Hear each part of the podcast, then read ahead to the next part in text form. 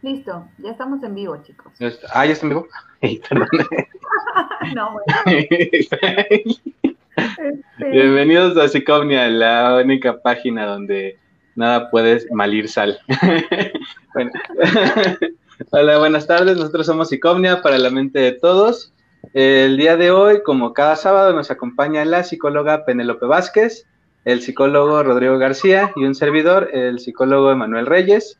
En esta semana conmemorando el Día Internacional de las Naciones, bueno, el Día de las Naciones Unidas, mejor dicho, perdón, eh, que se cumplen 75 años, eh, tenemos el conversatorio planeado Fruto del Diablo, en donde estamos hablando el tema de eh, dictadores, pero centralizado en el tema de psicopatía y sociopatía. en esta ocasión, pues, es importante marcar ciertos factores o ciertos puntos centrales entre estos eh, dos trastornos psicológicos que eh, pues realmente eh, no son nuevos, se tienen antecedentes de, por el caso de la psicopatía desde 1900, 1700 y fracción, casi finales de 1700, y se ha ido desarrollando en diferentes partes del mundo donde han encontrado personas con características psicopáticas y sociopáticas. Entonces, eh, justo esto es lo que nos lo, como lo quisimos encadenar para hablar de los dictadores mundiales y cuál es la situación en la cual se encuentran ellos. Entonces, eh, bueno, sin más el, ah, comerciales, ¿verdad? Este, antes que todo, perdón. Recuerden que ya nos encuentran en YouTube, en Spotify, como Psicomnia, en Instagram, eh, como arroba Psicomnia, en Facebook, pues ya nos siguen este, como y eh, Hoy ya estamos en la tercera sesión, en la tercera semana de nuestro taller eh, No Puedo Salir. Eh, hemos tenido una muy buena respuesta, pero ya estamos preparando el taller para el mes de noviembre, con el cual finalizamos este año.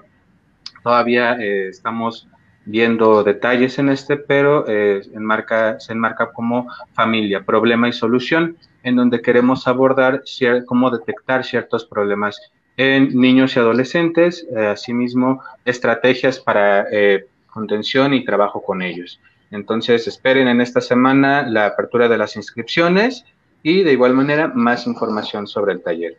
Mm, otros que se me falte, lo que más que me falte, chicos, ayúdenme. Pues nada. ¿Ya nada? Ok.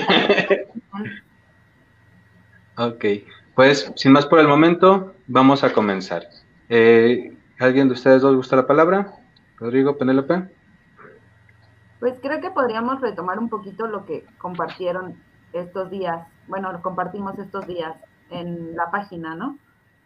E invitarlos a que lo vean. Rodrigo, si quieres, comienza. Ok, bueno, pues primero que nada, los términos psicopatía y sociopatía están eh, asociados principalmente por las características que comparten en común eh, creo que igual por ahí en los videos que, subimos, pues hay como, esta parte en donde explicamos cada una de ellas, las características y las diferencias. Sin embargo, eh, pues ahondando un poco más, la psicopatía es tomada como eh, un subgrupo o un conjunto que describe un conjunto de patrones comportamentales que se asocian con el trastorno de la personalidad disocial. Y por un lado, la sociopatía es meramente un eh, concepto que es relativamente nuevo, no se adapta o no se asocia como un concepto clínico. y eh, precisamente porque no, vamos a decirlo, no hay como un patrón comportamental que lo pueda explicar y no existe o no hay causa de origen eh, detallada o firme de lo que se puede, que puede explicar la sociopatía. En este caso, se asocia directamente igual con los trastornos de personalidad, con el trastorno de personalidad eh, disocial o antisocial. En efecto, de igual manera vamos a encontrar ciertas características, bueno, que en ambos casos comparten muchas características, pero eh, lo principal en el caso de la psicopatía y de la sociopatía es que en el primero eh, pueden ser causas eh, pues ya a nivel eh, genético, hereditario y demás, no se presenta, perdón, se presenta desde el nacimiento prácticamente y se va desarrollando en la niñez con ciertas características como violencia, maltrato animal, maltrato hacia otras personas, entre otras características que se van asociando en ese lapso.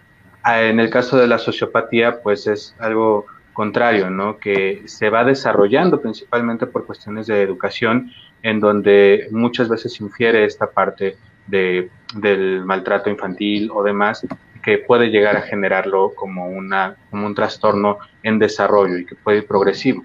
Penélope.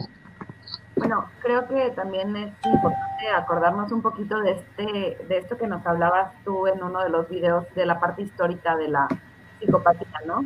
Y creo que es importante porque las dos parten de esta misma historia, las dos empiezan, este, tanto la psicopatía como la sociopatía parten de esta historia y entonces ahí es donde empiezan a diferenciarse, ¿no? Empieza a haber un diagnóstico diferencial con el paso del tiempo, pero realmente el estudio piensa en un principio como esta, eh, esta cosa que, que, pareciera que no están integrándose a la sociedad de manera adecuada, pero todavía no se reconocen como estas diferencias que pudiera haber entre uno y el otro, ¿no? Y pues sí, hablamos del trastorno antisocial de la personalidad también, o del trastorno disocial más eh, enfocados en la parte sociopática.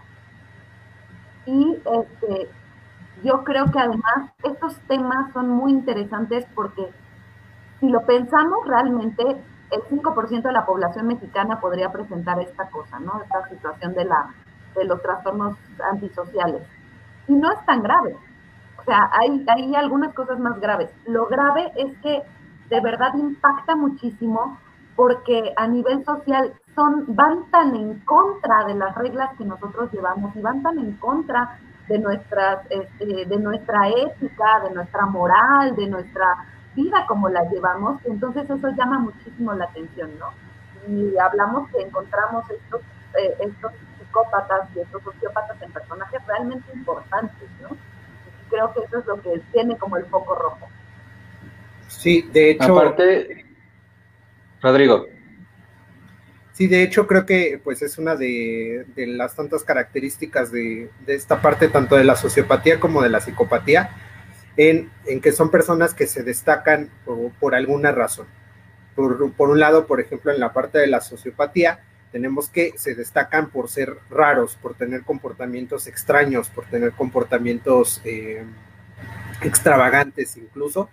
Y por el lado de la psicopatía, tenemos este tipo de personas que son, eh, quizá pasan como personas comunes, como personas normales, pero regularmente eh, estas características que tienen de, satisfacer sus propias necesidades los llevan a, ocupar puestos de alto mando. Por ejemplo, en el caso de, de, muchos eh, jefes de compañías, de, toda esta parte. De toda esta parte, pues precisamente se asocia la, el, la parte del poder, con el eh, con el, la manipulación, ¿no? Con, con una personalidad calculadora, con una personalidad fría. Entonces, ambos destacan, vamos a decirlo de alguna manera, eh, tanto por ser raros como por ser exitosos o ser notables, ¿no? Eh, el punto es que no pasan, pueden pasar desapercibidos como personas comunes y corrientes, pero tienen esta característica de que sí son notables. Fíjate que eh, entre las, características que mencionaba Penélope y lo que tú mencionas, Rodrigo, eh, hay algo que me llama mucho la atención y es esta falta de moral, ¿no? O sea, si lo vemos desde la cuestión histórica y demás, se ha enmarcado a la moral como algo necesario, como algo que está por default en todo ser humano. Entonces, con, en el caso de la sociopatía que se puede ir desarrollando, hablamos de que es una pérdida de moral como tal o eh, una, un camuflaje de la moralidad en vez de una ausencia de esta, ¿no? Eh, todos, en ambos casos, se puede presentar ciertas características que, que, enmarcan que sí es una persona moral, que tiene cierta ética y demás, pero hay algo muy curioso en la, en la diferencia de ambas, ¿no? Que uno es impulsivo y el otro es calculador, estratégico y demás. En este caso, la, psicopatía, el estratégico, la sociopatía, el impulsivo. Y justo esa característica es lo que al final termina delatándolos. También vemos que eh, no siempre eh, las personas eh, sociópatas enmarcan como una características pues muy notorias. O sea, puede haber alguien que sea sociópata y que está tan, tan relacionado con nosotros que podemos saludarlo, verlo, bromear con él y que nunca tiene una conducta sociopática hasta el día de su muerte y nunca se ve por este, este riguroso strict, eh, perdón, esta, esta parte donde pueden controlarlo, que es más fácil poder controlarlo que a, una, a la diferencia de la psicopatía, ¿no? Penélope. No, yo creo que es al revés. Es al revés.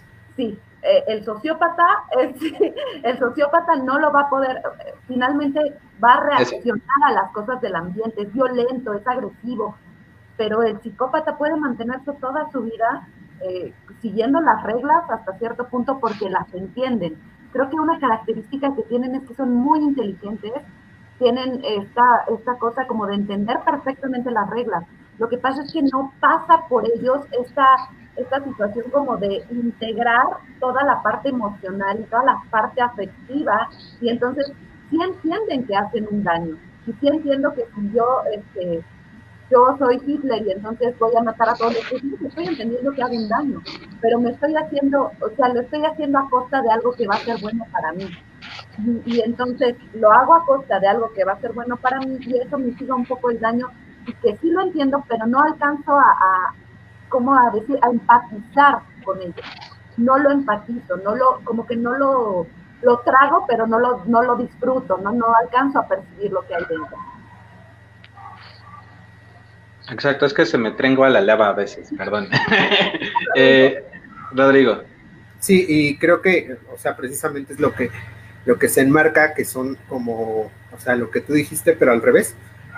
Eh, los sociópatas, por, por, su lado, tienen eh, precisamente el origen que se le atribuye puede ser tanto congénito como cuestión neurológica, etcétera, pero meramente se le atribuye una cuestión de una cuestión ambiental, tanto del ambiente donde se desarrolla, en el estilo de crianza ineficiente que probablemente tuvieron, eh, diferentes situaciones que van enmarcando la personalidad del sociópata, tanto que generan un sistema de creencias que para ellos es real, para ellos es concreto, y precisamente esta impulsividad, aunado a su sistema de creencias, hacen que transgredan las leyes, tengan la, moral, por decirlo de alguna manera, distinta.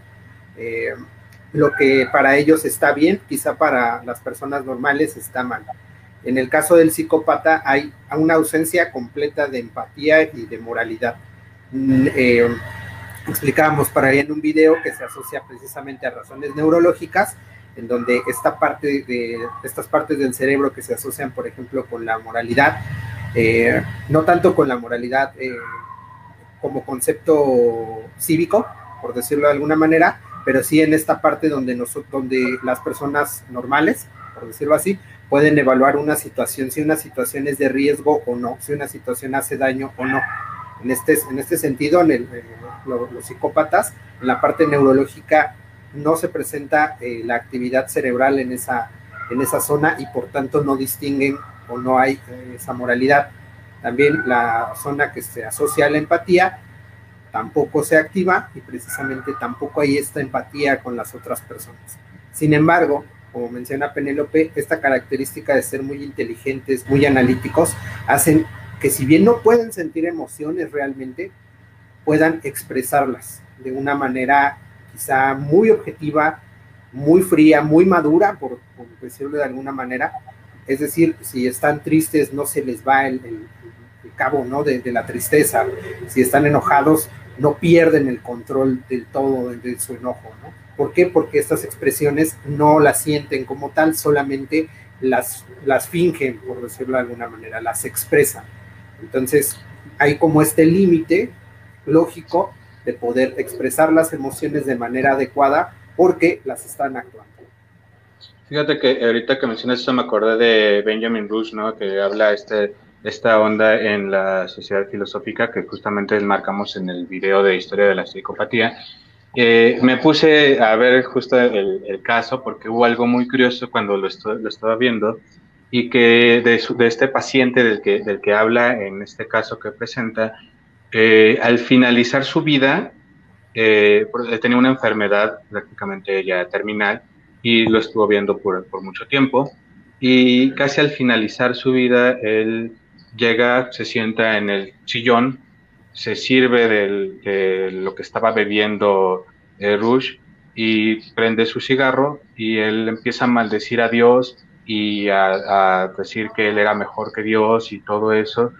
Y él ya sabiendo que ya estaba a punto de morir, en ese momento, él se va, eh, lo menciona, con lo que aparentaría ser para muchas personas un goce, un disfrute, porque ya estás haciendo lo que tú querías hacer, que era como que su última esperanza de ver en él una respuesta emocional, eh, enmarca que a pesar de todo eso, él se va con una mirada de serenidad, o sea, que no enmarcaba una emoción, justo, o sea, se queda con su copa, su cigarro, se caen y él se queda con esa tranquilidad en todo momento.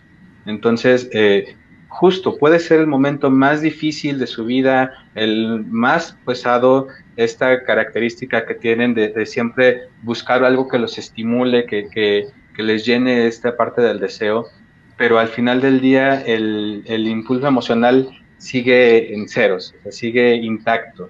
Entonces, creo que esa, esa característica que menciona Rush, ahorita me, me, llegó mucho, me acordé de eso ahorita con lo que estás mencionando, porque eh, justo enmarca la, la, dificultad que podremos tener para identificarlos, ¿no? En nuestra familia, en nuestros amigos, con nuestros conocidos.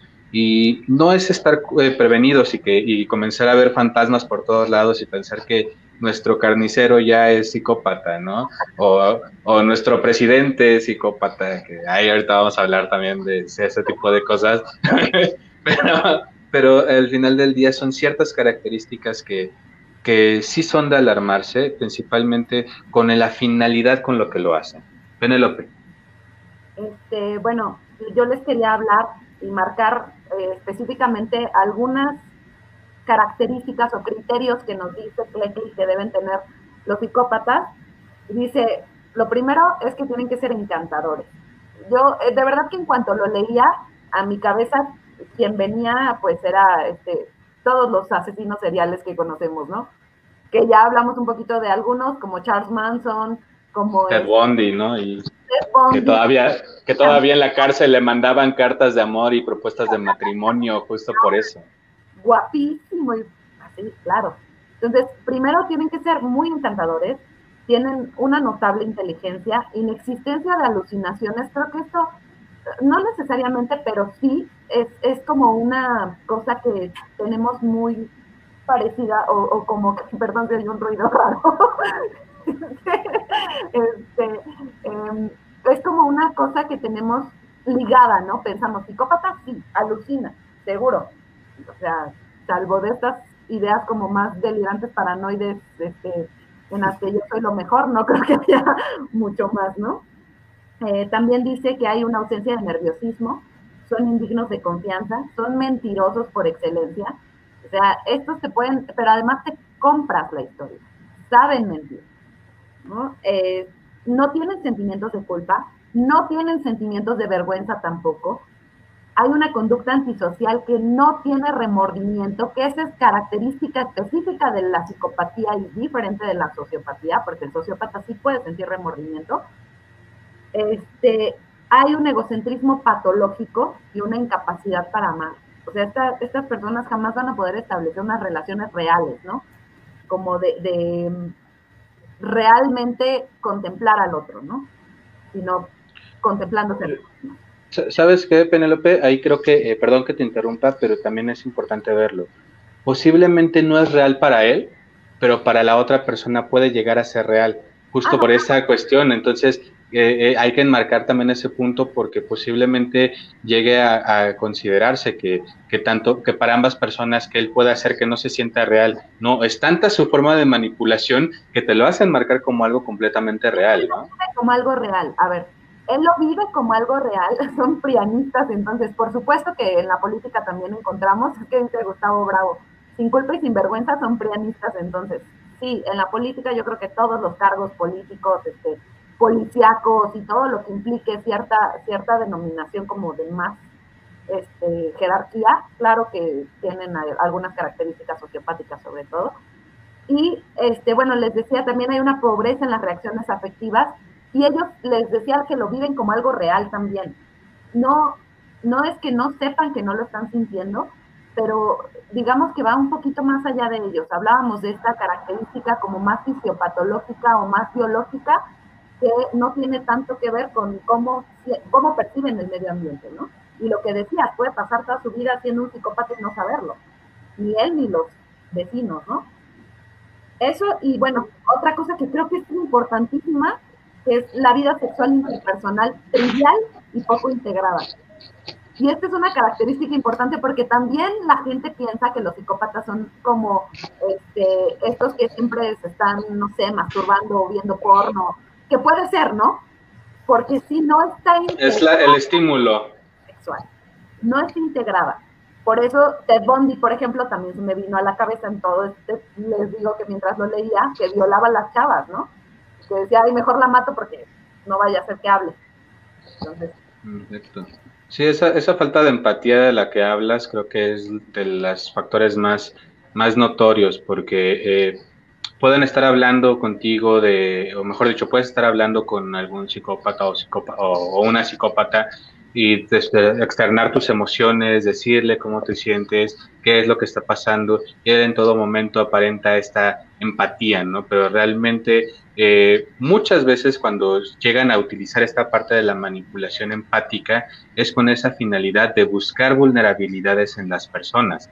Entonces, eh, es, son, son expertos o expertas en algunas ocasiones de poder eh, identificar esas vulnerabilidades y esa, esa esa falta, esa, esa gran capacidad del labio para, para llegar a la emoción, ¿no? Rodrigo.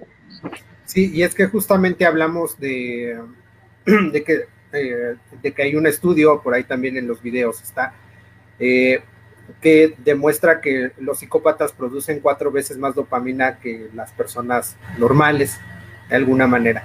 Entonces, precisamente con esta estimulación de placer, pues evidentemente es mayor entonces buscan una respuesta constante, buscan una respuesta mayor y esto hace precisamente que para obtener este tipo de, placer, pues lleguen a, la manipulación, lleguen a planes concretos, lleven a, toda esta parte, eh, a las agresiones sexuales, por ejemplo. Y otra de las cosas también es que dependiendo o depende mucho del ambiente en el que se pueda desarrollar, también influye la parte de la psicopatía, ¿no? Mencionabas que puede, puede haber una persona que es psicópata y nunca lo vas a ver, ¿no? Puede haber personas que son psicópatas y quizá lo, su, vamos, su psicopatía los lleve a ocupar puestos muy altos en una empresa. Como también hay psicópatas que asesinaron a 37 mujeres o psicópatas que provocaron genocidios, ¿no? Dependiendo, obviamente, del contexto del ambiente, también puede influir en esta parte. Y eh, un poquito el dato curioso de, lo que mencionaba Penélope, hay eh, la lista de verificación de psicopatía revisada de Robert Herald, no, Robert Hale, eh, enmarca 20 elementos que eh, precisamente hacen, promueven que una persona sea psicópata. Estos 20 elementos tienen una calificación que va de 0 a 40. Ted Bundy sacó la calificación de 39 puntos. Entonces, Creo que eh, en esa parte, sí, digo. falló una. solamente le falló una parte, ¿no? Entonces, creo que, creo que si hablamos, por ejemplo, de psicópatas o de psicopatía, ver, por ejemplo, en las cintas de Ted Bundy, las entrevistas que le realizaban, eh, toda, toda su historia precisamente habla de esta parte de, un psicópata, de una persona que realizaba estos actos terribles, estos eh, asesinatos tan violentos y tan crueles, sin mostrar ningún remordimiento y que pasaba totalmente desapercibido. Pasaba como un estudiante de leyes súper carismático, súper inteligente, porque aparte de leyes también quería estudiar psicología o empezó a estudiar psicología. Eh, era guapo. Sí, y aparte tenía, eh, aparte era guapo, era, tenía esta personalidad encantadora, ¿no? De, de, mostrarse a la gente súper empático, súper inteligente, súper docto, con, con mucho conocimiento, con una labia impresionante también. Y, también, por ejemplo, los métodos que describen por los cuales él obtenía a sus víctimas, pues también habla de esta parte de la manipulación, ¿no? De la parte incluso de, una seducción para poder obtener su placer. Ahí, como, eh, eh, eso que mencionas, eh, me acordé mucho de, mm, no recuerdo su nombre, de la niña psicópata de los ochentas, 80, finales de los 70, 80, no recuerdo bien, eh, que justo, ¿no? Venía de un hogar adoptivo, la adoptan y eh, después de unos días, este, eh, mata a, sus, a sus padres y a su hermano, que era, pues era sanguíneo, este, perdón, era, no era sanguíneo, perdón, que era, era bueno, sí era hijo de sus, de sus papás adoptivos, y que justo cuando le empiezan a entrevistar, pues no enmarca muchas señales de, emocionales, no, no refleja muchas características eh, típicas que se puedan presentar en, una persona con remordimiento, ¿no? Que justo también es algo que, que enmarcan eh, de esta falta de, remordimiento, con este gusto del placer por, la, por el daño de la otra persona, ¿no? Entonces, eh, también aquí quiero aclarar, no todos los psicópatas son asesinos, y no todos los asesinos son psicópatas. Eh, puede, eh, nosotros podemos tener en consideración que todos estos asesinos seriales o todos los, dictadores eh, que, han, sido genocidas son psicópatas, pero no, no todos entran en ese rubro por ciertas características que es como que una línea muy delgada entre uno y otro, pero que aún así se presentan, ¿no? Entonces, creo que es también muy importante aclarar ese punto para continuar. Penélope. Este, creo que hay como ciertas características que se comparten entre algunos, por ejemplo, de los dictadores. Ahorita que hablaba de esta parte sexual, que ya lo vimos, por ejemplo, en Ted Bundy, me estaba acordando de la vida sexual, por ejemplo, de Hitler, ¿no? Que sí es un poco, pues, ¿cómo decirlo? Como que rompe un poco con el tipo que conocemos que hizo un genocidio tremendo y que mientras tenía relaciones sexuales le gustaba que que lo que, defecaran en él, ¿no? O sea, ¿cómo te explicas que no tenía integración en esta parte sexual, ¿no? O sea, sin duda estaba muy desintegrado, estaba muy, este, muy por otros lados, unos gustos que además eran muy extraños, entonces este, le gustaba además que lo trataran mal. Y también hablamos que él tuvo una infancia muy difícil, ¿no? Y que además esto creo que es una relación que tienen, por ejemplo, todos los dictadores que ha habido a través de la historia, ¿no? Una infancia sumamente difícil. En el caso de Hitler, pues fue un niño golpeado, un papá que lo abandonó, que además lo abandonó porque era bien borracho. O sea, unas cosas tremendas de vida y que si pensamos en toda la vida infantil de todos los dictadores, vamos a encontrar características muy este, específicas relacionadas a la violencia sobre todo. Tenemos un... Justo, para eso. Tenemos una pregunta de Aida Lucía Reyes. Dice, una pregunta, ¿la diferencia entre psicópata y sociópata es la conciencia de, ser, de hacer mal o provocar daño? Eh, no, de hecho, este, bueno, no necesariamente como tal. Eh, creo que la, la, diferencia más... Ah, bueno, a ver, ¿quieren eh, decir algo antes de que yo hable? Va Rodrigo. Va Rodrigo, perdón. La diferencia entre el sociópata y el psicópata puede darse eh, por el origen de ambos.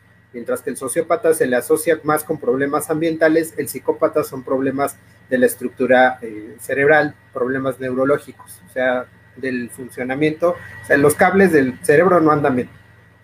Eh, y principal, la principal es que estos daños o anomalías neurológicas provocan en el psicópata una ausencia de moralidad, de empatía. Y el sociópata, por su parte, eh, hay moral, pero es una moral distinta, vamos a decir. Hay remordimiento, pero puede ser por cosas diferentes a las que una persona normal sentiría remordimiento, lo que lo lleva a realizar eh, crímenes, eh, desde crímenes violentos hasta romper con el, con el estereotipo, bueno, con el, con el status quo, ¿no? De, de, las personas normales, tener estos comportamientos extraños, no sé, me, suena eh, el caso, por ejemplo, de lo que hablábamos de, los, los, líderes de cultos, cuando hablábamos de Jim Jones, esta personalidad tan extravagante, tan manipuladora, tan todo esto, que al final llevó al genocidio, de, bueno, al suicidio masivo de muchísimas personas porque él creía que eso era correcto. Entonces, este sistema de creencias de, que lleva un código moral diferente es lo que los hace distintos. También hay una diferencia, eh, algo característico del psicópata es que, digamos que eh, tiene que ver con los impulsos que él tiene que son agresivos. Que si pensamos en una situación de un homicidio, pensemos que el sociópata va a matar a alguien porque necesita lo que ese alguien tiene. Un celular, pensemos, ¿no? Es más absurdo, pero bueno, hay gente que lo hace. Entonces mata a alguien por ese celular y requiere ese celular. La diferencia que va a haber con el psicópata es que cuando el psicópata mate, no va a matar por el celular. Ese va a ser el pretexto que va a utilizar para matar a alguien y para descargar además toda la parte agresiva y violenta. Y no lo va a matar solamente así de darle un balazo. Lo va a matar con de verdad las ganas de hacerle daño, porque eso finalmente es algo que le, produce placer. Entonces, este, si lo podía matar con las manos, lo va a matar con las manos. El, el, chiste es que va a haber como esta, esta reacción como más este, más corporal y más este, que tiene que ver con esta como excitación, ¿no? Que pudiera haber a partir del de, asesinato de alguien y que no tiene que ver con lo que tiene, sino con el cómo me voy a sentir yo de matar. aparte, aparte vamos a regresarnos un poquito a algo más notorio, más básico, la impulsibilidad.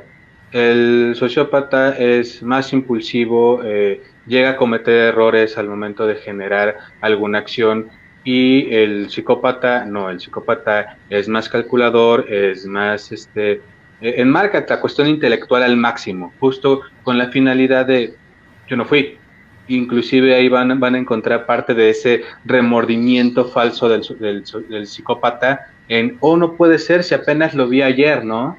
Entonces, ese tipo de características que te hacen dudar de que él haya sido capaz de generar ese tipo de situaciones y el sociópata no. El sociópata se va a querer hacer notar y hacer ver que yo lo hice, yo estuve aquí y yo fui el culpable de todo esto.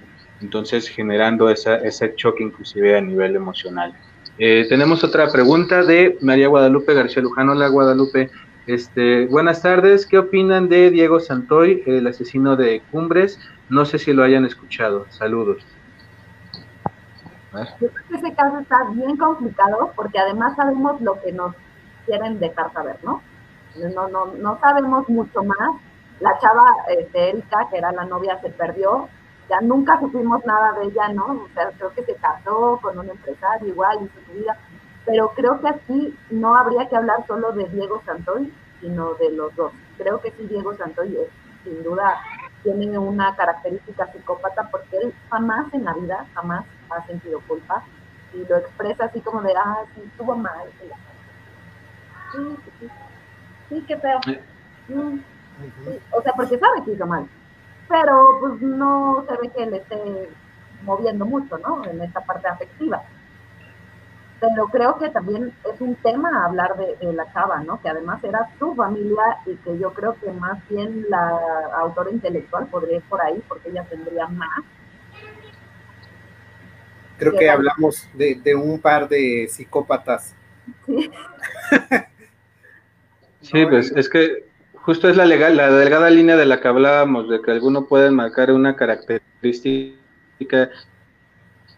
que no es típica de la psicopatía y, y aún así siendo psicópata. Entonces, creo que...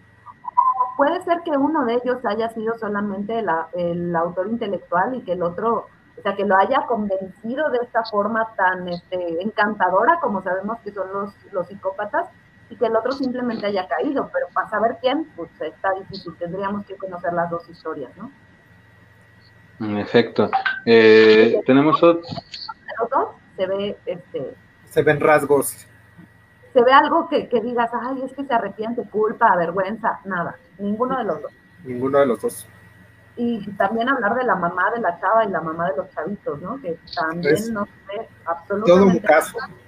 Sí en efecto perdón este, está fallando mi internet sí. creo que ya regresé bien ya nos dimos Eh, yo nada más a terminar con saludos. Graciela Lara. Hola Graciela, buenas tardes, felicidades, un fuerte abrazo. Como siempre, eh, Graciela siempre Graciela siguiéndonos. Saludos. Eh, bueno, eh, justo ahorita me acordé también de una cuestión donde no se enmarca una emoción, en este caso de los porquis, ¿no? Eh, que justo cuando ellos hacen esta mención de, de, que sentían culpa, de que estaban arrepentidos de lo que hicieron.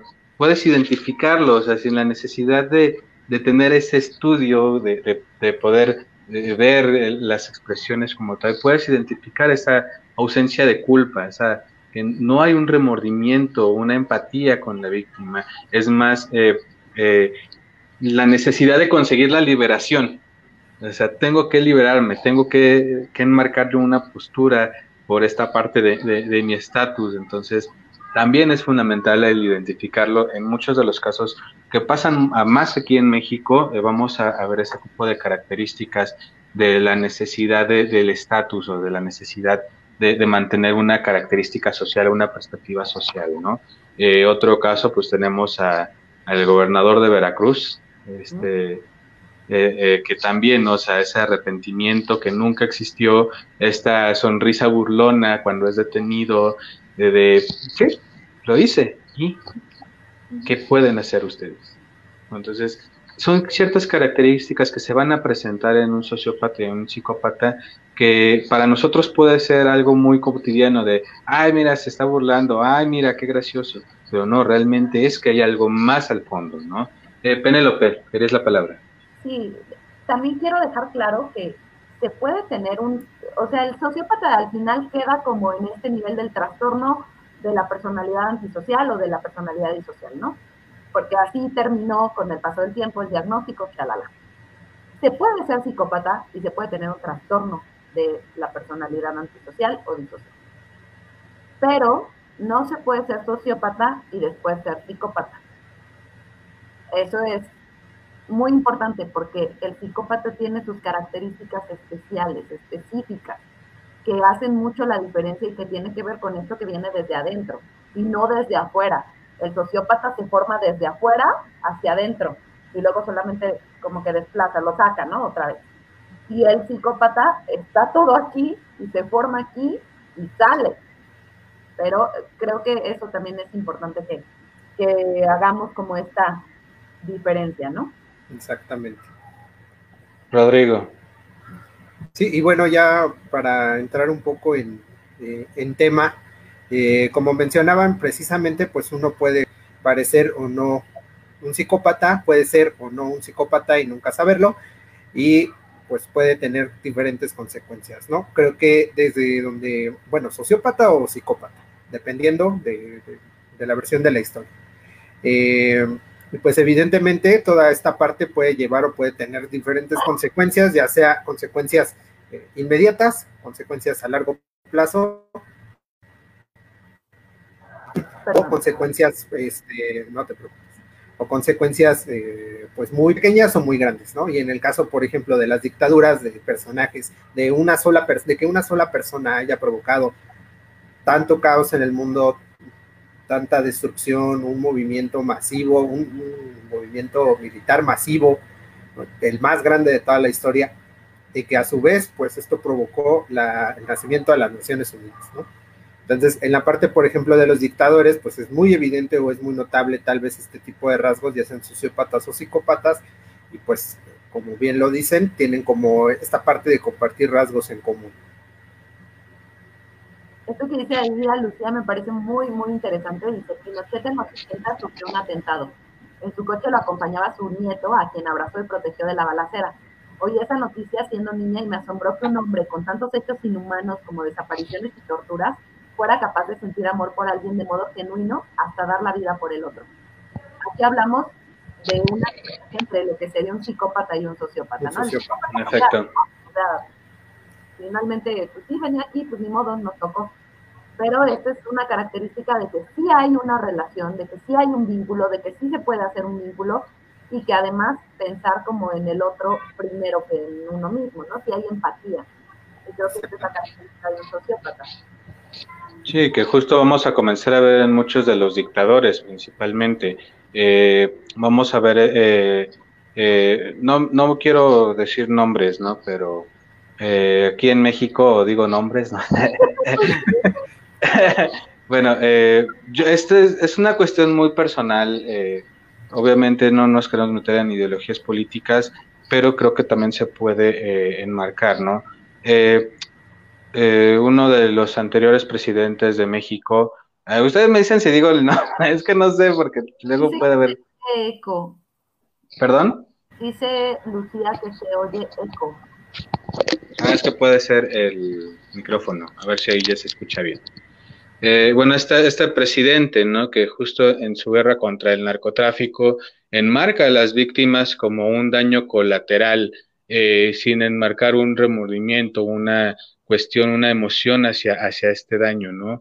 Eh, como tal, después de esa declaración tan, polémica del daño colateral, no hubo, pues, un, una, una, encomienda después de, de, de, sí, es que no se trata de dañar a las personas, sino fue algo más de, ah, lo sentimos por las víctimas y punto.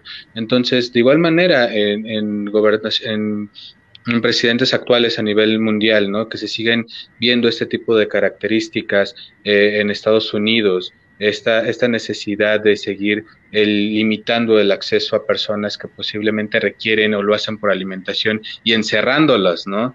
Eh, esta parte inhumana de enciérranos a los migrantes, no importa que se separen de sus hijos. Son características que justo enmarcan esa falta de empatía y que te pueden ellos decir una cosa o que lo están haciendo por un bien eh, de su nación, de su país y demás, pero a nivel eh, general o a nivel personal se puede ver otra cosa muy enmarcada, ¿no?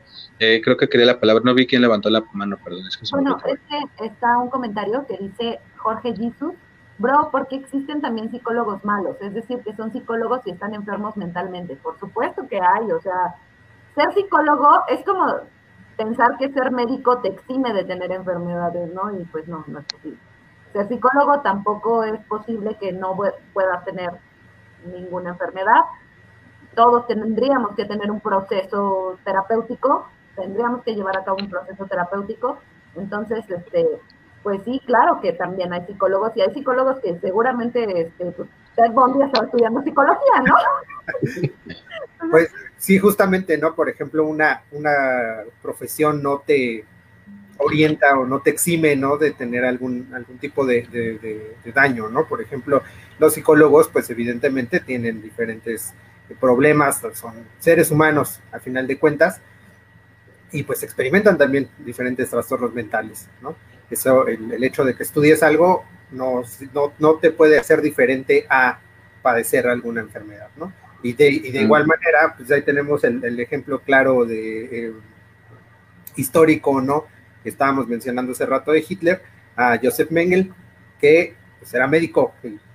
Bueno, es una serie de barbaries y, cosas muy, muy, muy, muy, muy, muy feas.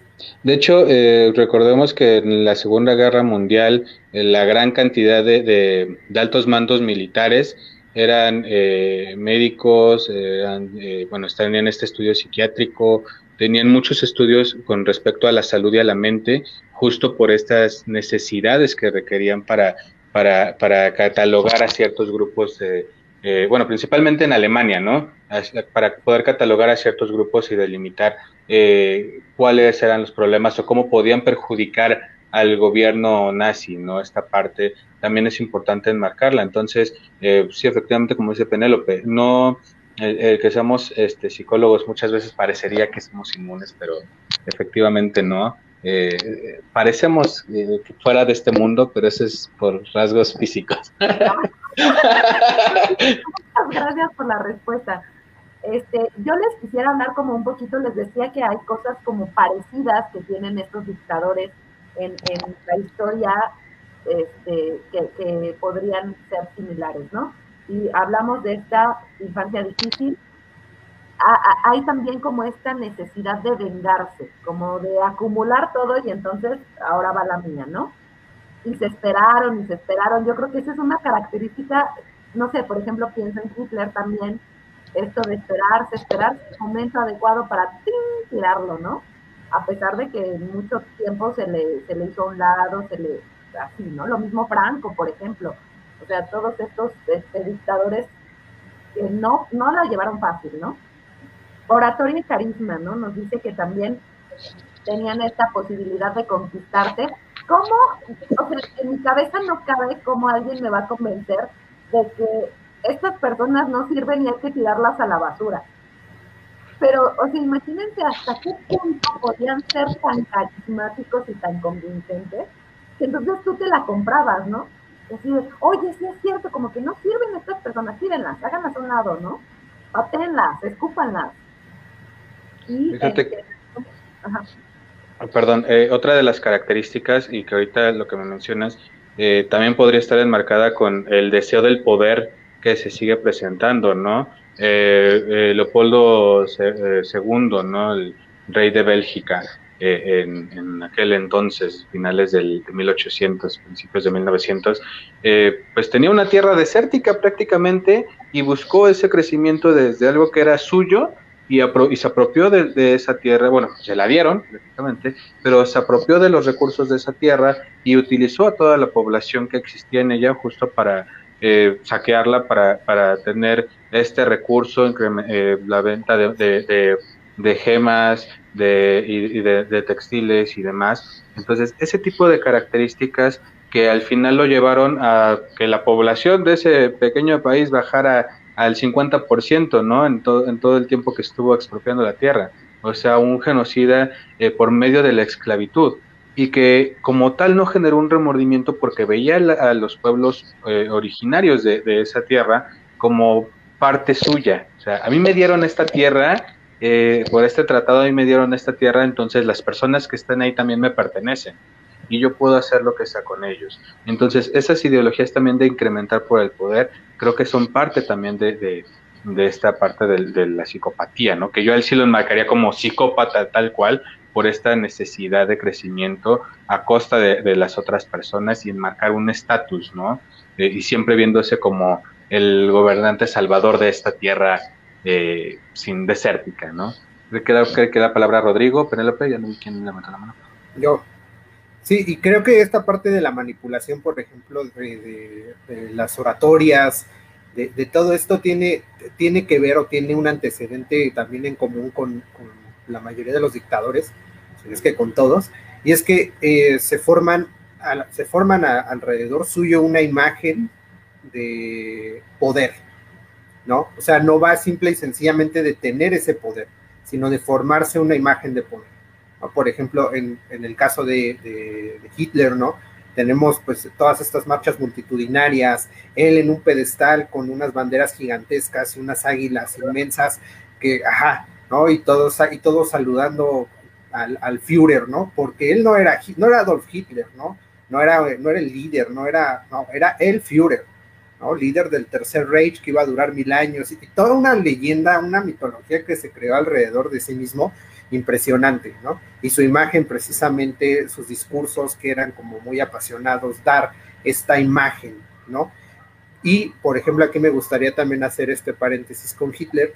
Dentro de uno de los artículos que, estuve indagando, eh, hablan del estudio que se le hizo de la personalidad a Hitler eh, a principios de, la guerra, mediados de la guerra, con el fin de determinar sus movimientos posteriores, ¿no? Y dentro de este hablan de un tipo de personalidad bipolar, porque se exploraban las dos personalidades de, Hitler, por decirlo de alguna manera, en donde eh, a mí me gusta decirle así, el tío Hitler, que era carismático, amable, eh, accesible, ¿no? Empático con su pueblo, con su gente, con toda esta parte. Y hay fotografías, ¿no? De él con con la parte de los animales, ¿no? Este mito que mencionan que era como que iba en contra del maltrato animal, eh, la parte que, conecta, ¿no? Con el arte, con la pintura, con la música, una parte artística que habla de, una persona sensible, ¿no? Y por otro lado tenemos la otra personalidad que es el soldado Hitler, que ya habla de tipo lleno de rencor, de, con afanes de venganza, con un sistema y una ideología totalmente delirante en el que su raza era superior, ¿no? En el que... Parecido a Franco también, ¿no? Sí. muy parecido. sí. delirante de yo soy el elegido por Dios y este, Exactamente. vengo aquí a quitarle sus males, ¿no? Sí, y alrededor de todo eso, ellos se van generando estas personalidades que más que hablar a lo mejor de un trastorno de personalidad de múltiple o de un trastorno bipolar, Creo que habla más de, creo que habla más de esta manipulación, ¿no? De, las personas, del tipo de personas con el que se relacionaba y cómo empleaba su carisma, sus dotes, su, su, labia para poder manipular, ¿no? De ser esta persona empática a ser una persona que impone, ¿no? en todo su alrededor. Mismo caso con Mussolini, que también tenía una personalidad, eh, vamos a decirlo, súper débil, porque siempre quiso impresionar a, Hitler y al final pues nunca lo logró. Para Hitler, nunca puedo. Para, para Hitler, Mussolini... que Hitler también era como la cabeza de todos ellos, ¿no? Porque Franco también justamente esto de... Franco. Yo quiero... Y, Hitler decía, pues es así como debilucho, como... Este... eran aliados estratégicos por el punto Ajá, es que era darle el poder eh, a alguien que te podía, que podía cumplir tu sueño. Por eso, bueno, que te podría apoyar, mejor dicho, como una herramienta, como, como una extensión de tu brazo para cumplir ese sueño. Que justo, por ejemplo, yo enmarcaría a Hitler en esta parte del psicópata, yo en lo personal, como este, este, esta cuestión, y eh, a Franco lo enmarcaría como la cuestión sociópata. Eh, ajá, porque al final del día, Hitler hizo lo que quiso con él. O sea, por donde lo queramos ver, eh, fue esa extensión para llegar a España, para llegar a la parte sur de, Europa, ¿no? O sea, creo que fue parte también de, sus necesidades. Ahora, eh, pues esta, eso es como que lo que engloba a la mayoría de los dictadores que se forjan esta imagen, ¿no? Alrededor de sí, de una figura imponente, de una figura eh, que, que, impone, ¿no? Y al imponer, al tener una figura de autoridad, evidentemente lo que te diga te lo vas a creer. ¿no? O sea, valiéndose de, tomas de cámara, de manifestaciones, de incluso decían, decían en, algún artículo que este, Mussolini por eso utilizaba gorros eh, muy altos y botas de tacón para verse más alto, ¿no? Entonces, pues, era con este fin de impresionar. Caso contrario, por ejemplo, de Stalin, que si bien se valió de muchas técnicas de manipulación, su imagen siempre fue a mí por lo menos, eh, para mí por lo menos es una imagen muy tétrica.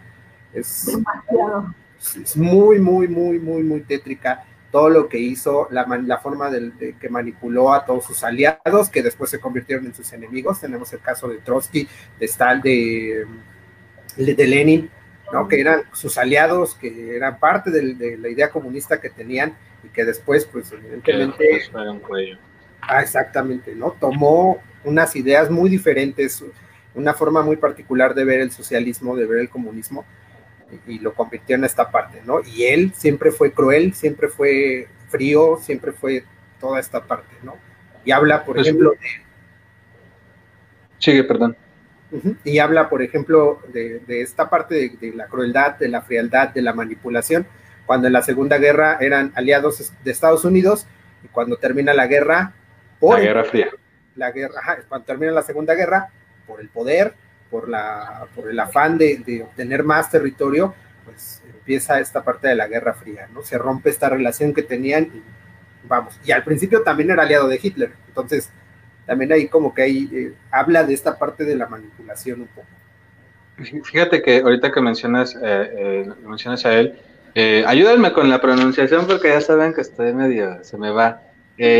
Kim Il Sung, Kim Il Sung, el, que prácticamente funda Corea del Norte y abuelo de el actual Kim Jong-un. Este, el niño sol. Ajá, en efecto, ¿no? Eh, eh, usó, la, usó, una estrategia muy similar. Eh, recordemos que él en cuanto llega al poder hace una persecución masiva con todos sus opositores, con todos los que estaban en contra de, de su partido. Inclusive llegó a atacar a, a miembros de, del gobierno de Corea del Sur, justo eh, rebasó fronteras, ¿no? Eh, por ejemplo, él como, como eh, en esta parte de su, de su gobierno, de su, bueno, de su pseudo gobierno, como se enmarque, pues prácticamente carga con dos millones de, de, víctimas entre esa persecución que hizo en los encierros, en esta creación, que, que, de hecho hizo una creación de campos de concentración también alrededor de, Corea del Norte, justo para enmarcar tanto su límite territorial como esta idea de quien llegue a hacer algo a mi nación, eh, les toca esto. Esto es a lo que se van a, exponer, ¿no? Entonces, al final del día, eh, toman ideas de otros eh, gobernantes que pueden serles funcionales, que pueden serles útiles y las apropian, dándoles un significado, una connotación eh, eh, propia según sus necesidades, ¿no? Entonces, también es una de las características que no están muy alejadas. el hecho de que se nazca o que sea una cuestión neurológica como psicópata no significa que no van a aprender más de, otras personas que comparten sus mismas características. Entonces, de hecho, también eh, se ve aquí claramente y ahora con su, con su nieto, ¿no? Que en su caso, pues él no tuvo, por así decirlo, una niñez tan, tan trágica, tan mala, estudió en Inglaterra, o sea, siempre fue el niño privilegiado, todo ese tipo de características. No sabemos internamente cómo haya sido su familia, pero lo que se enmarca, pues no aparentaría ese, ese tipo de, características. Y hoy en día, pues es uno de, de las personas más temidas a nivel eh, mundial, ¿no? Eh, ¿Alguien más? que ¿Quieres la palabra, Penélope? Perdón, no vi. Ya tenemos que ir cerrando. El, el tema da para mucho, de verdad. Este, creo que deberíamos de abrir, por ejemplo, otro que, que lo tratara ya específicamente en los personajes y ver cómo es que han, han actuado. Y este, pero bueno, para cerrar, yo creo que sí es importante eh, pues entender que aunque no es una situación que, digamos día a día, creo que a mí lo que más me preocupa es que se vuelve a veces el cajón desastre, en el que si, no, si la psicopatología no está en una, está en otra, y entonces los mismos, el mismo desconocimiento que puede haber de parte de los colegas, este, de, cualquier este, de cualquiera que se dedique a la salud mental, pues, de cualquier trabajador de la salud mental, este desconocimiento pues puede hacer que, que entonces esté tanto sobre, sobre diagnosticado el, el, asunto de la psicopatía o de la psicopatía, o al contrario, ¿no? Hecho a un lado. Y yo siempre he considerado que en México tenemos una eh, cosa muy desagradable que es una educación muy sociopática.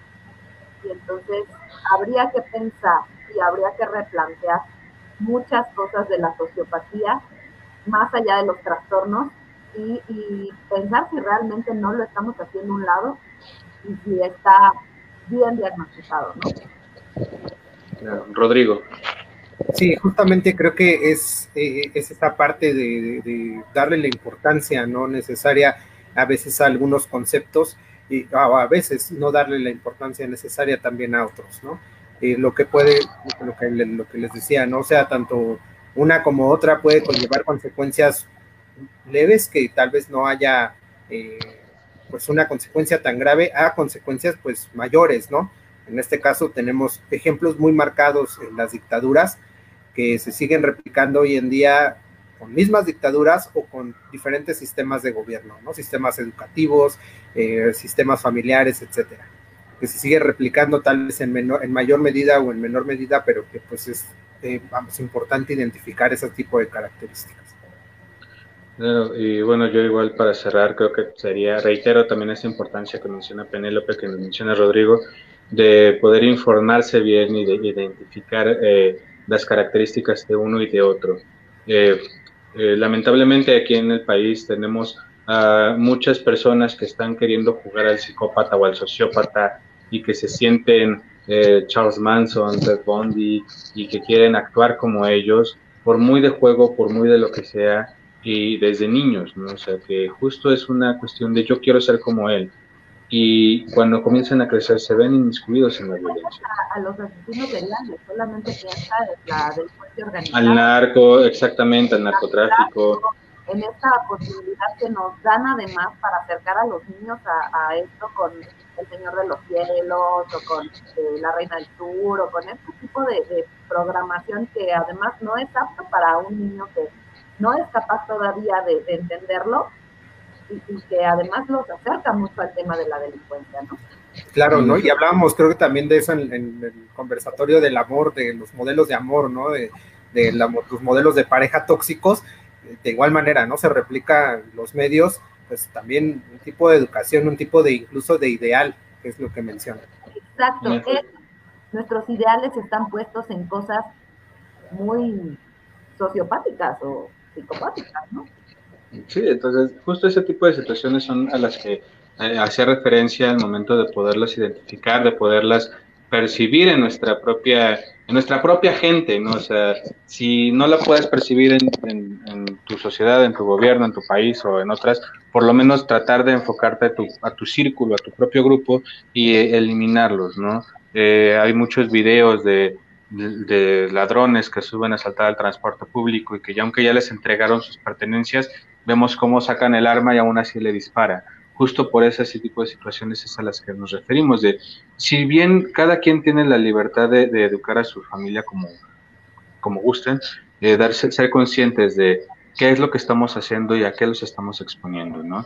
Creo que eso sería mi, mi cierre y pues bueno, eh, esto sería todo por el conversatorio del día de hoy.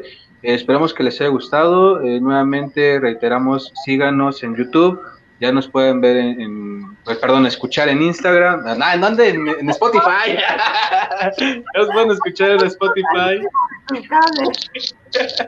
Eh, este, entonces. Me movió. Me movió, me movió, me movió, gacho. Entonces ya nos pueden buscar en estos lugares y de igual manera dejen su, su me gusta, su me encanta, su me corazona, su me, me entristece, me da risa o lo que quieran. O quieren algún tema que trabajemos, pues también nos lo pueden decir. Digo, no somos como los, más agradables. este, lo que nuestros conocimientos nos permiten, ¿no? En efecto, entonces recordemos el objetivo, pues tratar de llevar un poquito de esta información que tenemos a mayor cantidad de personas que les pueda ser de utilidad.